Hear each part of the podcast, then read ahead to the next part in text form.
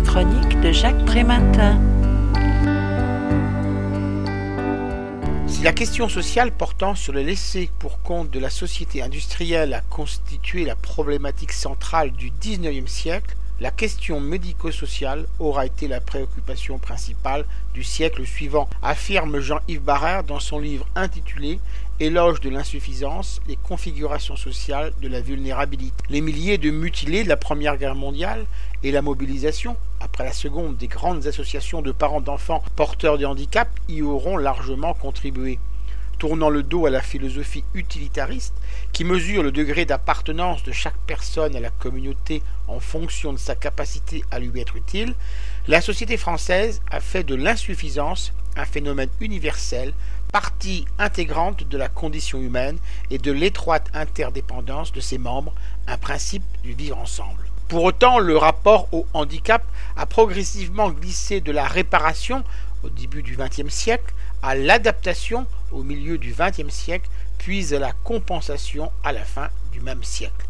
Les politiques sociales, qui cherchaient auparavant à réduire l'exclusion dont souffraient les victimes de déficience, tendent dorénavant à s'attaquer aux discriminations produites par les obstacles situationnels en créant des facilitateurs contextuels permettant de les supprimer. Cette opposition entre le désavantage individuel et les caractéristiques environnementales apparaît limitative tant les deux facteurs s'interpénètrent. On n'a pas à choisir entre un sujet au droit vulnérable et un sujet vulnérable de plein droit. Jean-Yves Barrère s'attache à cerner des populations situées en marge des dispositifs médico-sociaux, rendus invisibles et trop souvent oubliés, alors qu'elles sont pourtant au cœur de la question de la vulnérabilité dans notre société. Ce sont ces aidants familiaux, prenant en charge des adultes porteurs de handicap ou vieillissants, suppléant aux aides officielles et aux ressources absentes. Ce sont ces personnes souffrant d'insuffisance, mais mettant à distance les soutiens qui leur sont proposés, car les vivant comme autant de stigmatisation.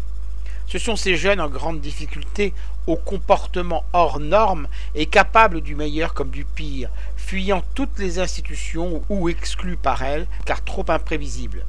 Ce sont ces personnes atteintes de polyhandicap ou d'autisme lourd dont la spécificité de l'être au monde est bien trop souvent délégitimée parce que la lenteur et le silence sont vécus comme un abîme de désocialisation dans une société de vitesse fonctionnant sur l'image, le son et les contacts instantanés.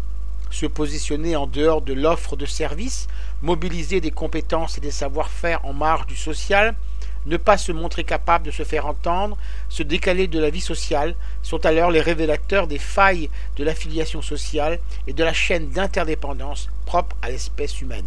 Je rappelle le titre de l'ouvrage de Jean-Yves Barrère que je viens de vous présenter, Éloge de l'insuffisance, les configurations sociales de la vulnérabilité. Ce livre a été publié aux éditions RS en 2014 et est vendu 17,90€. Vous pouvez retrouver le texte de cette critique dans le numéro 1178 de Lien Social.